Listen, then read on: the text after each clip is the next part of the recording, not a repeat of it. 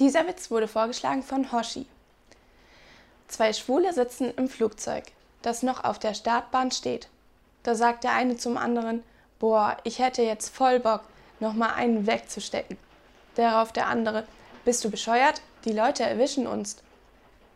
Darauf wieder der andere, nee, Quatsch, die sind alle so mit dem Start beschäftigt, die bekommen rein gar nichts mit. Warte, ich beweise es dir. Und er ruft in die Menge, kann mir mal jemand sagen, wie spät es ist? Alles ist still, keiner reagiert, also legen die beiden los und das Flugzeug hebt ab.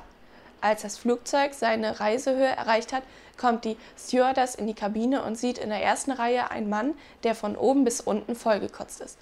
Darauf sie, ach du Scheiße, was ist mit Ihnen denn passiert? Sie hätten doch was sagen können. Ich hätte Ihnen eine Tüte oder Tabletten geben können.